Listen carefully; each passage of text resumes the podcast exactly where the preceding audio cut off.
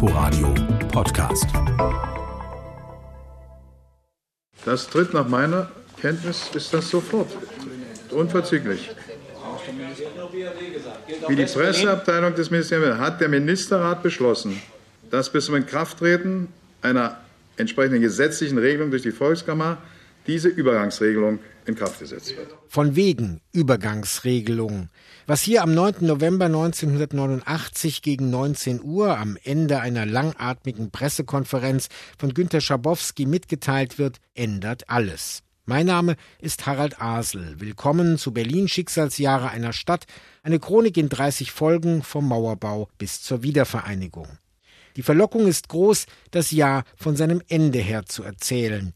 Doch dann würden viele Erlebnisse und Erfahrungen auf der Strecke bleiben auch wenn manches von heute aus betrachtet eine Randnotiz ist. Die Verkäufer, Verkäuferinnen von KDW Wertheim haben hier gerade demonstriert. Möglicherweise kommt es zu Streiks im Vorweihnachtsgeschäft und das ist natürlich keine besonders gute Perspektive für die kauflustigen Berliner und für unseren Kudamm und möglicherweise auch noch die Leute aus dem Osten kommen, um hier ihr Begrüßungsgeld zu verprassen. Eine Demonstration der Gewerkschaft Handel, Banken, Versicherungen gegen verlängerte Ladenöffnungszeiten. Am Abend des 9. November auf dem Berliner Breitscheidplatz. Das Jahr beginnt im Westen mit einem Paukenschlag. Der Senat unter Eberhard Diebken erlebt eine krachende Niederlage. Die rechten Republikaner schaffen den Sprung ins Abgeordnetenhaus. Aber für SPD und alternative Liste ergibt sich eine rechnerische Mehrheit. Alles reichlich historisch. Ob es modellhaft ist, wissen wir noch nicht. Aber historisch ist es auf jeden Fall. Christian Ströbele für die alternative Liste und Walter Momper für die Sozialdemokraten besiegeln mit ihrer Unterschrift das rot-grüne Bündnis. Vorher hatten wir den Eindruck erweckt, wir würden mit denen nie eine Koalition machen. Wir sagen aber gleichzeitig, dass es ganz gravierende Punkte gibt, Punkte, die mit der Identität der alternativen Liste zu tun haben, die wir in den Verhandlungen nicht vereinbaren konnten. Zeichen werden gesetzt. Eine Frauenmehrheit im Senat. Ein neuer Stil in der Politik. Nicht nur wegen des roten Schals von Walter Momper. Und die Berliner schimpfen über das Tempolimit 100 auf der Abus. Auch Bundeskanzler Kohl ist über das rot-grüne Bündnis nicht erfreut. Herr Momper, hat sich das trübe Verhältnis zwischen Ihnen und Bundeskanzler Helmut Kohl aufgeklärt heute Vormittag? Also ich denke, dass wir beide zueinander nicht nur ein vernünftiges politisches Verhältnis gefunden haben, sondern auch ein vernünftiges persönliches Verhältnis. Ich habe äh, darum gebeten und sehr eindringlich äh, darauf aufmerksam gemacht, dass Berlin wegen dieser besonderen Lasten beim Asbest im Schulbereich und auch darüber hinaus und wegen der besonderen Lasten durch die Aussiedler und Zuwanderer äh, starke Hilfe braucht. Anfang 89 äh, war ich noch ein relativ gut funktionierender Genosse. Der Journalist Jan Carpentier. Im Herbst wird er als Reporter für 1199 unter anderem die abgeschottete Prominentensiedlung Wandlitz besuchen. Der Widerspruch zwischen persönlichem Erleben und offizieller Berichterstattung ist ihm längst bewusst. Das ist genau das, woran dieses Land fürchterlich krankte. An der Unmöglichkeit, äh, Dinge auszusprechen, die es ja nicht zum Einsturz gebracht hätten, sondern die einfach auf der Straße lagen als Problem, die wir täglich mit uns herumgeschleppt haben und die nicht aussprechbar waren. Die Leute, die einen Ausreiseantrag hatten, die waren dann sowieso vogelfrei. Also die haben gesagt, irgendwie, was sollen wir uns noch eine Platte machen? Von einer vorgestanzten Karriere hat sich Olaf Schwarzbach alias OL längst verabschiedet. In seinen Comics schildert der Mitzwanziger den Frust über die Stagnation. Es ging natürlich auch darum, irgendwie Nischen zu finden und äh, bestimmte Sachen, die andere machen mussten, nicht mehr machen zu müssen. Wie zum Beispiel, meine Freundin hat studiert irgendwie, die musste halt diesen ganzen FDJ-Mist mitmachen, die musste zu irgendwelchen Demonstrationen gehen oder da waren wir raus. Also ich habe zum Beispiel als Druckerlehrling irgendwann meinen FDJ-Ausweis an die Kreisleitung zurückgeschickt mit der Begründung, dass ich mich als Individuum in einer Massenorganisation nicht wohlfühle. In einem Nebengebäude der ständigen Vertretung sind auf ca. 400 Quadratmetern insgesamt 130 Flüchtlinge untergebracht. Allein gestern suchten 50 hier Zuflucht und die Diplomaten hatten allen Grund zu der Annahme, der Zustrom werde anhalten. Immer mehr DDR-Bürger wollen das Land verlassen. Wegen Überfüllung stellt die Ständige Vertretung der Bundesrepublik im August ihren Publikumsverkehr ein. Und in Westberlin wächst auch bei den Verantwortlichen die Nervosität. Ich möchte eigentlich an diejenigen, die uns vielleicht auch sehen, Ihnen mal sagen, dass Ihnen bewusst ist, wenn Sie hierher kommen zu uns, was das eigentlich heißt. dass es für sie heißt, auf längere Zeit Arbeitslosigkeit, auf längere Zeit keine Wohnung, auf längere Zeit Lagerleben und reduzierte Lebensperspektiven. Der Witz ist ja, dass die DDR-Leute viel mehr über den Westen wissen, als die Westleute über die DDR wissen. Einer geht den umgekehrten Weg. Der Schriftsteller Ronald Tschernikau geht 1989 in die DDR. Sein Biograf Matthias Frings erinnert sich. Er hat sich in der BRD eigentlich immer fremd gefühlt. Er war da immer jemand, der nicht einverstanden ist mit dem politischen System, sowieso. Jemand, der ein gerechteres System wollte, aber er wollte mitmachen. Ein Student mit 250 Mark in der DDR hat kein Problem zu leben davon. Es ist möglich, davon zu leben. Es ist auch möglich, zum Beispiel davon ins Kino zu gehen und Bücher zu kaufen, weil Kino und Bücher eben extrem billig sind. Der war völlig zufrieden, damit endlich am Ziel seiner Wünsche angelangt zu sein. Und dann passiert natürlich das Tragische, dass dieses Land, sein ganzes Leben lang, ist ja eine Bewegung auf dieses Land hin. Ich will in dieses Land reinkommen. Ich möchte Bürger der DDR werden. Und in der Sekunde, wo er in der DDR ist, da fängt dieses Land an zu bröckeln. Ich habe vor Beginn des Konzerts vielleicht mit 15 äh, Menschen aus dem Publikum gesprochen drüben. Und es war so ganz eindeutig, die Leute sind nun gar nicht wegen der Politik gekommen, sondern sie sind ausschließlich wegen des Berliner Philharmonischen Orchesters gekommen. Eine Sensation. Das Berliner Philharmonische Orchester spielt im Ostberliner Schauspielhaus am Gendarmenmarkt. Allerdings nicht mehr unter dem zurückgetretenen Dirigenten auf Lebenszeit Herbert von Karajan. Der hatte sich mit dem Ensemble heillos zerstritten. Die Normalität, die müsste nun eigentlich sein, dass die Philharmoniker da sind, wo sie hingehören, in der Philharmonie. Dass die Konzertbesucher in Ostberlin in der DDR einfach rüberkommen können. Denn nun hat es 40 Jahre gedauert, bis die Philharmoniker diese 1,7 Kilometer zurückgelegt haben. Und ich habe mir ausgerechnet, dass das in einer Stunde 5 Millimeter waren. Ich beschwere mich über den Dreck, dass es stinkt und dass ich auch schon etliche gesehen habe, die hier in den unseren Flure geschlafen haben. Also ich kann nur sagen, wir sind nervlich am Ende. Irgendetwas muss passieren. Denn so geht es für uns Anwohner hier nicht weiter. Anfang 1989 wird die Visumspflicht für polnische Reisende nach Westberlin abgeschafft.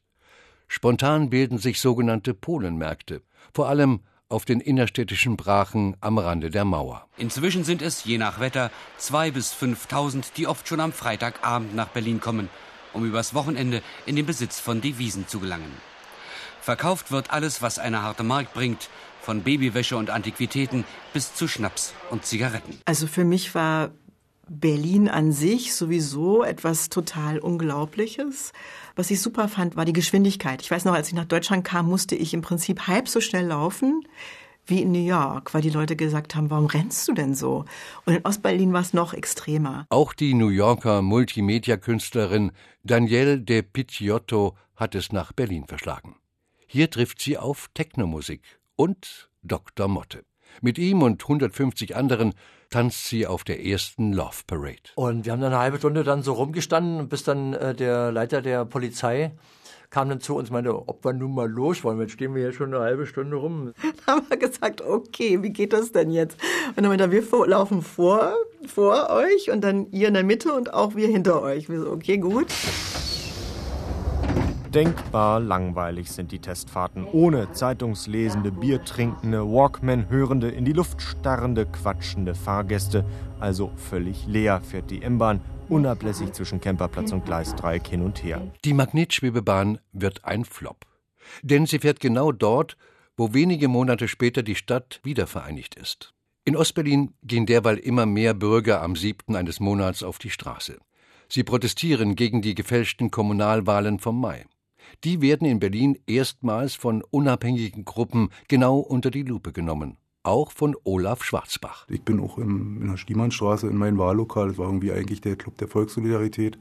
Hab da irgendwelchen nervösen Rentnern über die Schulter geguckt, wie sie da irgendwie die Stimmen gezählt haben oder Zettel hin und her geschoben haben. Für die Wahlvorschläge der Nationalen Front der Deutschen Demokratischen Republik wurden 12 Millionen 182.000 50 gültige Stimmen abgegeben.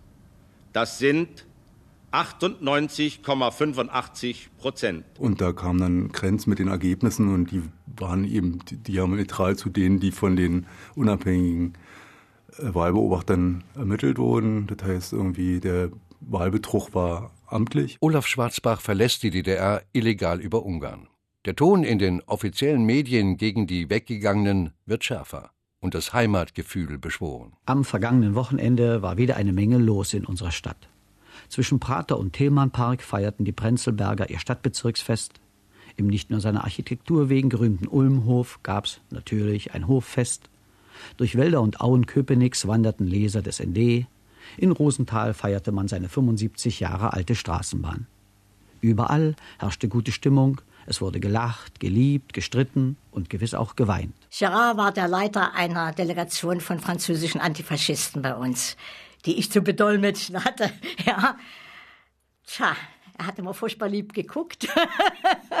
und wir haben uns halt ineinander verliebt. Als Angehörige des Reisekaders sind der Konferenzdolmetscherin Monika Zimmering solche Beziehungen untersagt. Ihre größte Bewährungsprobe steht ihr aber noch bevor. Wir waren jahrelang dann miteinander fernliiert und haben uns, wenn wir uns getroffen haben, illegal im Ausland bei Dolmetscheinsätzen, wo ich dann gezittert habe wie Espenlaub, dass das jemand mitbekommt, ja, getroffen. Der festlich erleuchtete Palast der Republik. Auf seine Art Symbol für 40 erfolgreiche Jahre zum Wohle des Volkes. Am 7. Oktober wird der 40. Republikgeburtstag gefeiert, zu dem auch Hoffnungsträger Michael Gorbatschow anreist. Wie immer am 7. wird gegen den Wahlbetrug vom Mai demonstriert. Die Staatsmacht schlägt zu, wie sich Verlagsmitarbeiter Christoph Links erinnert. Der Demonstrationszug kam dann zu uns an die Gethsemane-Kirche und äh, dort ereigneten sich dann diese schrecklichen Prügelorgien. In diesem Kessel waren wir dann an dem Abend auch drin und haben erlebt, wie ein Freund äh, vor mir zusammengeschlagen wurde, ihn dann nachts noch ins Krankenhaus gebracht, wo die Legende erzählt wurde, er sei bei uns die Treppe runtergefallen weil die Stasi nachts nochmal durch die Krankenhäuser ging und die suchte, die ihnen quasi entkommen waren. Die Straße ist die Tribüne des Volkes, überall dort, wo es von den anderen Tribünen ausgeschlossen wird. Mit diesen Worten eröffnet die Schauspielerin Marion van de Kamp am 4. November die bis dahin größte unabhängig organisierte Kundgebung in der DDR. Hunderttausende fordern auf dem Alexanderplatz Reformen und bringen die Staatsführung in arge Bedrängnis. Fünf Tage später. Und deshalb äh, haben wir uns dazu entschlossen, heute äh, eine Regelung zu treffen, die es jedem Bürger der DDR möglich macht, äh, über Grenzübergangspunkte der DDR äh, auszureisen. Als Konferenzdolmetscher ich saß da, hörte das. Ich weiß nicht, sowas passiert in Bruchteilen von Sekunden. Ja, ich kann mir das überhaupt nicht mehr. Ich weiß bloß, dass ich gestockt habe und dachte, um Himmels Willen, jetzt verlierst du Kopf und Kragen. Nicht? Du hast dich verhört. das kann alles nicht sein. Ich musste aber reden. Sag ich das jetzt, was ich gehört habe, oder sage ich es nicht? Also ich habe es gesagt, dachte so, ja, wenn man so schnell denken kann. Ja, und dann brach ja sofort der Tumult los. Ja, man könnte eigentlich erwarten, dass sich der faktische Niedergang der Mauer bereits zweieinhalb Stunden nach der Bekanntgabe, sagen wir mal, der Ausreisefreiheit auch in der realistischen Welt widerspiegelt. Aber äh, kurz nach neun waren am Brandenburger Tor eigentlich nur Touristen versammelt auf dem Turm. Ich habe erlebt, dass um 21.25 Uhr das erste Pärchen Tränen aufgelöst auf uns zugelaufen kam, als sie die Westberliner weiße Linie erreicht hatten sind mir beide um den Hals gefahren und wir haben alle gemeinsam geweint. Dieser 9. November ist ein historischer Tag. Die DDR hat mitgeteilt, dass ihre Grenzen ab sofort für jedermann geöffnet sind. Die Tore in der Mauer stehen weit offen. Der Wetterbericht der Freien Universität. Die Temperatur in Dahlem 5 Grad. In dieser Nacht nur in Odernähe anfangs noch wolkig, sonst klar. Tiefstemperaturen 4 bis 0, in Berlin 3 bis 1 Grad. Gebietsweise Bodenfrost. Die Nacht und die Folgetage sind oft erzählt worden. Auch das kalte Wetter hält niemanden davon ab, bei der Öffnung weiterer Grenzübergänge auszuharren. Im Radio heißt es dazu lapidar, der Potsdamer Platz ist wieder Platz. Kurz vor Weihnachten ist auch das Brandenburger Tor offen. Tief im Westen Deutschlands hält sich der Enthusiasmus in Grenzen. Wer von seinen Erlebnissen berichten will, muss manchmal hören, das haben wir doch alles im Fernsehen gesehen. Berlin Schicksalsjahre einer Stadt. Chronik der Teilung in 30 Folgen. Von Harald Asel und Jens Lehmann. Sprecher Uwe Müller. Ein Inforadio-Podcast. in Kooperation mit dem RBB Fernsehen.